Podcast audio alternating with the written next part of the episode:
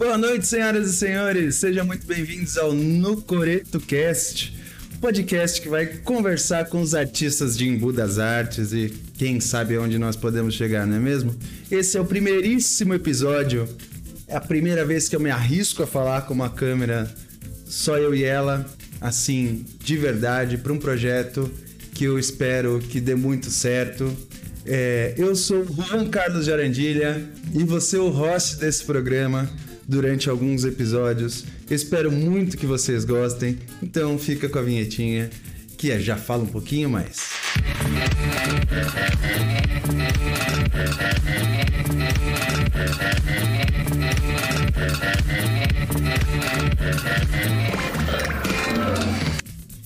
Boa noite, senhoras e senhores. Então, eu sou o Juan e queria falar um pouquinho para vocês sobre o No Coreto Cast.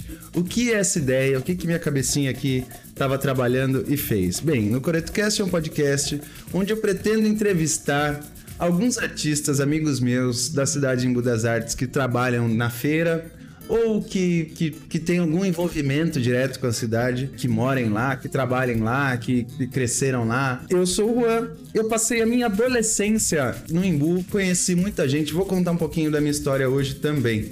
Mas antes, deixa eu falar um pouquinho mais do projeto, desse podcast, que eu pretendo conversar com essas pessoas, saber um pouquinho mais da sua história, suas inspirações, quais os caminhos que fizeram com que elas fossem para esse lado da arte, que elas fossem para esse lado artístico. Qual é a realidade do artista, né? Todo mundo sabe que não é fácil para ninguém, que ser artista, e eu acho que em qualquer lugar do mundo não é fácil, mas é satisfatório pra caramba quando dá certo, quando você consegue viver disso de alguma forma. E é isso que eu quero fazer. Eu quero conversar com esses meus amigos, saber da história, saber quais são os passos, quais são essas inspirações, como funciona, como eles estão passando pela pandemia, porque tem essa também, né?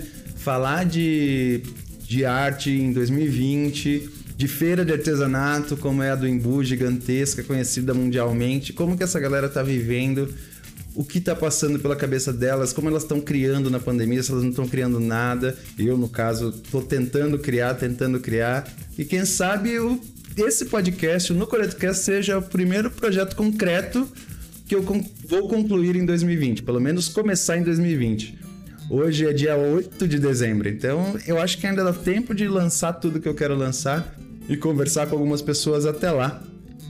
Então, deixa eu me apresentar. Eu sou o Juan Carlos, é, eu sou músico, eu toco hoje numa banda chamada Em Blues Beer Band, em outra banda chamada Severino e Chic Chics. Também sou um dos fundadores do bloco de carnaval Desbum das Artes desde 2012, fazendo bagunça na praça e carregando um monte de gente pra praça no, durante o, o, carnaval. É muito satisfatório e eu, quero contar um pouco dessa história toda para vocês. Vamos lá no começo, em 2004, 2005 mais ou menos, eu cheguei em Budas Artes. Eu era um nerdão total, vivia no computador na Lan House. Minha rotina era escola, Lan House, escola. É, eu tinha acabado de me mudar pra, de Cotia para Embu, adolescente, não gostava de ninguém, os meus amigos todos ficaram em Cotia. E em 2005, 2004, eu entrei para um grupo de teatro, foi a, a Capas Paz, era um projeto da prefeitura, foi um projeto da prefeitura da Secretaria de Saúde com a FAPESP. E eles pegaram 10 jovens, 10 adolescentes de, de Embu ali, da, das escolas estaduais, e com esses 10 jovens, eles fizeram um trabalho de formação. Eu já tinha estudado um pouco de teatro em algumas escolas. Eu já tocava um pouquinho de violão, arranhava um pouquinho nas coisas, mas foi nesse período que eu que mexeu um pouquinho mais, balançou um pouquinho mais a questão de, de, de, de arte, da veia de arte, assim, né? Com isso, entrando nesse grupo, eu acabei me aproximando desses, desses 10 jovens que acabou me apresentando mais pessoas e mais pessoas. E a gente foi se apresentar nos lugares. E eram mais pessoas que você ia conhecendo, se envolvendo um pouquinho mais com a questão cultural da cidade. Pronto. Me apaixonei pela cidade pelas pessoas de Embu das Artes. Foi um, um, uma virada de página muito rápida, assim, né? Através do Capaz Paz, eu conheci um camarada chamado Danilo, que ele é meu grande amigo até hoje. E nós formamos a minha primeira banda no Embu. Danilo já tocava, ele é um pouquinho mais novo, mais novo do que eu, mas já já era um baita músico na época, junto com o Daniel, o Marcel e o Atílio. Nós formamos a banda Eclipse e fizemos um ou dois shows. Mas foi uma experiência muito legal. Foi aí que eu conheci mais do rock and roll, assim, do, do, do rock progressivo e tal. E me trouxe mais pessoas, né?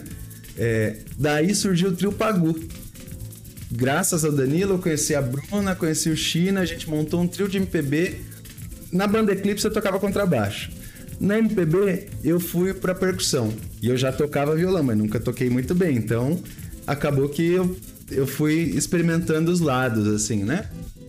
E aí, com o Trio Pagu, aí sim, desbandou de fazer show o tempo todo, sei lá, todo, todo fim de semana a gente tava fazendo show, toda hora a gente tava fazendo show em vários bares. Foi um período muito louco, eu trabalhava na época com, com, com no comércio e, sei lá, chegava de ressaca atrasado. Comecei a ver que se eu quisesse viver da música, o comércio tinha que. não ia rolar. Em 2012 surgiu o Desboom das Artes, mas em 2011 tava eu e o Vitinho, Vitor Beltrão Rocha sentados no bar do Hélio tomando uma cerveja numa terça de carnaval, aquela praça vazia, ninguém pulando carnaval, tava o mineiro também, e a gente pensou, pô, por que não ter um bloco de carnaval aqui na Praça do Embu, não é mesmo? A gente já conhecia bastante gente, a nossa turminha é, eram muitos músicos, todo mundo era músico e falou: vai ser fácil fazer um bloco de carnaval. Tem um monte de músico aqui. E em 2012 o bloco saiu. Em 2011 ainda, a Marina e o Almir em algum lugar do mundo estavam tendo a ideia de montar um bloco de carnaval também. E aí nós juntamos essas ideias e surgiu o das Artes em 2012, que foi uma loucura, foi muito legal, foi muito divertido.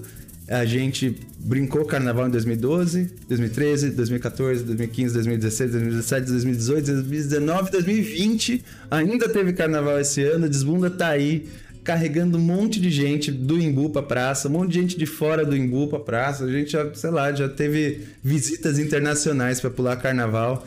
E é, é muito legal, muito divertido. Eu acho que o Desbunda mudou um pouco como se faz carnaval na cidade, né? Porque antes é, é, o carnaval rolava lá no Parque do Riso ou rolava na Praça da Lagoa. Agora está um pouquinho mais concentrado, pelo menos o carnaval do lado do centro está concentrado todo na praça. O Desbunda foi muito bem visto por, por vários outros blocos também que fazem parte da história da cidade, são tradicionais. E Hoje a gente faz uma, uma, baita festa super legal, com um monte de gente legal. Nunca teve uma confusão durante o carnaval com o Desbum das Artes na praça. Isso é, uma, é um mérito que a gente tem que eu carrego no peito e que eu falo, gente, desbunda, essa galera vai pra curtir. Vai criança, vai velhinho, vai os loucos, vai todo mundo. E todo mundo fica em harmonia pulando carnaval. A gente que tá ali na linha de frente, um pouquinho, se estressa um pouquinho, grita, fala um pouquinho mais alto, mas é tudo para que o espetáculo seja muito bom. E Bem, e esse é o Desbunda. Eu sou apaixonado pelo Desbunda. Eu tenho alguns estandartes do Desbunda, mas eu não consegui colocar nenhum aqui em casa ainda. Eu preciso falar com a minha esposa, inclusive, sobre isso, porque eu não sei onde estão. É, eu acho que estão todos na casa da minha mãe, talvez. Mas a gente precisa de um do estandartezinho do Desbunda aqui, no, pelo menos no meu cenário. Enquanto eu estiver gravando no CoretoCast, que o Desbunda é muito importante na minha história como artista em Budas Artes. Em 2013, é, eu ainda estava trabalhando no comércio e no comecinho eu larguei, chamei alguns amigos e falei, pô, por que, que a gente vai brincar carnaval só em fevereiro e março? Vamos brincar carnaval o ano inteiro. E montamos a Em Blues Beer Band. A Em Blues Beer Band é uma banda de rua que começou a brincar carnaval, a brincar carnaval não, a tocar jazz e blues na praça, na rua ali. Como como as bandinhas de New Orleans, mas com uma pegada bem única, bem nossa. Se você não conhece em Blues Beer Band, procura em Blues Beer Band no YouTube, no Spotify, no iTunes, em todos esses lugares que com certeza você vai gostar muito. É... E a Blues Beer Band me, me fez largar o emprego na época. Todo mundo que estava ali na banda, eu, o Marcel, o Fábio Velho, o Pajé, largamos os empregos é... e fomos viver do, do sonho de tocar na rua, tocamos muito na rua em vários lugares. E isso nos levou a vários outros lugares, que, que é uma história muito legal, porque é, a gente era músico de barzinho, né? Todo mundo ali tocava em barzinho, não tinha muito essa, essa visão. E os barzinhos, no Imbu, principalmente, começaram a, a ter poucas opções de bar onde teria espaço para MPB no fim de semana à noite. Tava mais uma parada começando a onda do sertanejo e, e nós ficando sem espaço, a gente do rock and roll, eu tinha uns amigos de São Paulo que eram os Mustachos Apaches, conversei com eles, eles falou, pô, por que, que você não não faz isso, não, não participa, não, não, não cria uma banda e tal, não sei o que, e foi, daí veio a ideia, conversei com os meninos e, e rolou, e aí, cara, muita gente passou pela, pela Blues Beer Band, teve o Luiz Vitor tocando baixo, teve o Danilo tocando violão, a Dani tocando sanfona, o Leozinho tocando violão, o Betinho tocando contrabaixo, o Ivan Vale tocando contrabaixo, um monte de gente passou pela, pela In Blues Beer Band.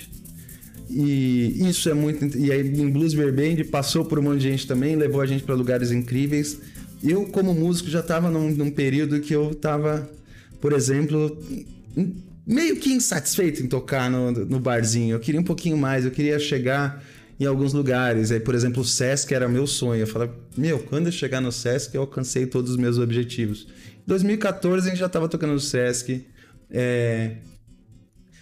Começamos a entrar no movimento de, dos músicos de rua de São Paulo para estabelecer os lugares dos músicos trabalharem. Fizemos parte desse movimento de abrir a Paulista direta e indiretamente. Eu fiz um pouquinho menos, confesso que esse negócio, quando eu morava no Imbu, ir para São Paulo era, era um pouquinho difícil. Então, graças a Imbus Beer Band, eu toquei no Sesc, eu toquei na, numa série de TV, toquei no cinema e num filme, não tocar num cinema, mas tocar num filme, na série de TV também, uma série da HBO. Eu me casei graças a Blues Beer Band, conheci a minha esposa tocando, eu tava tocando na praça. É, várias coisas aconteceram graças ao Imbu. Várias coisas aconteceram graças aos amigos que eu, que eu fiz durante toda essa trajetória e que tem relação com o Imbu de alguma forma. E aí, eu quero muito contar essa história para vocês. Eu quero muito apresentar essas pessoas porque tem pessoas que eu conheço aqui que não conhecem a pessoa acolá, e a pessoa que eu conheço acolá e não conhece a pessoa aqui. São todos artistas, todos vivem em Bu, são todas pessoas maravilhosas, incríveis, gente fina. E, e, por isso eu quero trazer elas para apresentar e eu quero saber um pouquinho mais. Que a gente conversa no boteco, conversa no, sei lá, no dia a dia, tudo, tudo rapidinho no show, no, no evento tal, não sei o quê, mas ter um tempo aqui para sentar e conversar e saber um pouquinho mais o que levou essa pessoa a vir artista, o que fez a, o que fez a trajetória dela, é uma parte que me, me gera um baita interesse e eu imagino que várias pessoas isso aconteça também, né? É, como que o, o Juan começou a tocar? Bem, eu comecei a tocar, eu tinha alguns amigos, eu morava em Cotia, e eu tinha um amigo que ganhou um violão. E aí ele ele ficava sentado na calçada tocando violão e tal, não sei o que, e aprendendo. E eu cheguei nele um dia, falei, cara, Brunão, me, me ensina a tocar, velho, sou louco pra tocar. E ele me ensinou alguns acordes, e aí nisso a gente comprava revistinha de música e tal, e revistinha na banca, e aquilo e isso, e eu fui aprendendo. É, a gente montou uma banda, e, e foi se apresentando também, se apresentando em alguns festivais na época dos colégios lá de Cotia. E aí eu entrei no mundo do videogame, eu parei de tocar completamente. E aí voltei pro Imbu e essa história eu acabei de contar dessa trajetória. Mas é isso que eu quero saber, quais são as inspirações das pessoas, quais são as coisas que, que fazem elas acordarem todo dia e trabalhar e fazer arte, etc. Tem bastante gente que eu quero chamar. É, eu espero que vocês que estão assistindo indiquem também pessoas através das redes sociais, do Instagram, do, do e-mail, do site, do Facebook. É, quanto mais a gente interagir, mais gostoso vai ficar, porque é, é, mais ou menos isso que é a minha proposta. Eu quero juntar as pessoas, quero que quem é do Imbu goste dos artistas do Imbu, que saia, vão, vão ver os caras que, que tocam no Imbu, a galera que esculpe, a galera que faz poesia, vai no sarau sei lá, consumir a sua cidade. Quem é de fora do Imbu, que conhece, sabe que delícia que é, vem mais vezes pro Imbu, é pertinho, é do lado, é, é rápido. E, e sei lá, e quem não gosta, dá uma chance, que passa uma tarde lá, passa um carnaval com a gente, você vê, você vai gostar pra caramba, cara. É, bem, e aí esse projeto tem essa ideia. Esse projeto eu pretendo fazer as entrevistas aqui em live para vocês. Por enquanto, por conta da pandemia, eu vou fazer eu na minha casa e a pessoa na casa dela. Eu montei um setupzinho que eu posso levar para casa da pessoa, deixar tudo bonitinho, vir para minha casa e a gente grava a entrevista. É um pouco controverso, mas é a melhor forma que eu arrumei para a gente ter um mínimo de qualidade linear para todo mundo. Porque senão eu vou combinar pelo celular. Aí uma pessoa tem um iPhone, outra pessoa tem um, um, um, celular tijolão, sei lá. E aí não rola, entendeu? Então é melhor fazer tudo certinho. E. E aí fazer isso em live para as pessoas interagirem com a gente aqui pelo chat. Depois lançar esse material bruto para o YouTube em forma de vídeo para quem perdeu uma live, para quem tem interesse naquela pessoa poder ver quando quiser. E em podcast, lançar só o áudio para você poder ouvir no carro, para você poder ouvir enquanto arruma a casa, lava a louça, dirige, é, corre, faz os seus exercícios e ou pinta. Não sei, você pode. Podcast é ótimo que você põe um fone e você escuta um papo que você nem sente. Às vezes é uma hora, duas, três. Tem podcast que eu já escutei de cinco horas tipo, fracionado, assim, escutava de meia em meia hora, do tempo que eu tinha, que era alguma coisa que eu me interessava. Eu imagino que eu conversando com alguém, essa conversa flua muito mais, seja muito mais é, dinâmica. Porque falar sozinho é difícil. Já tô aqui há 20 minutos falando, tô com a garganta seca e tô esperando patrocínio de cerveja, então TT patrocina nós. E vamos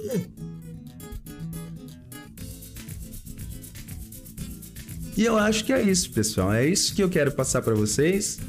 Essa é a, é a, é a vibe. Então eu acho que é isso, pessoal. Espero que vocês estejam bem, que vocês todos fiquem bem. Bom dia, boa tarde, boa noite. Até logo. Um abraço.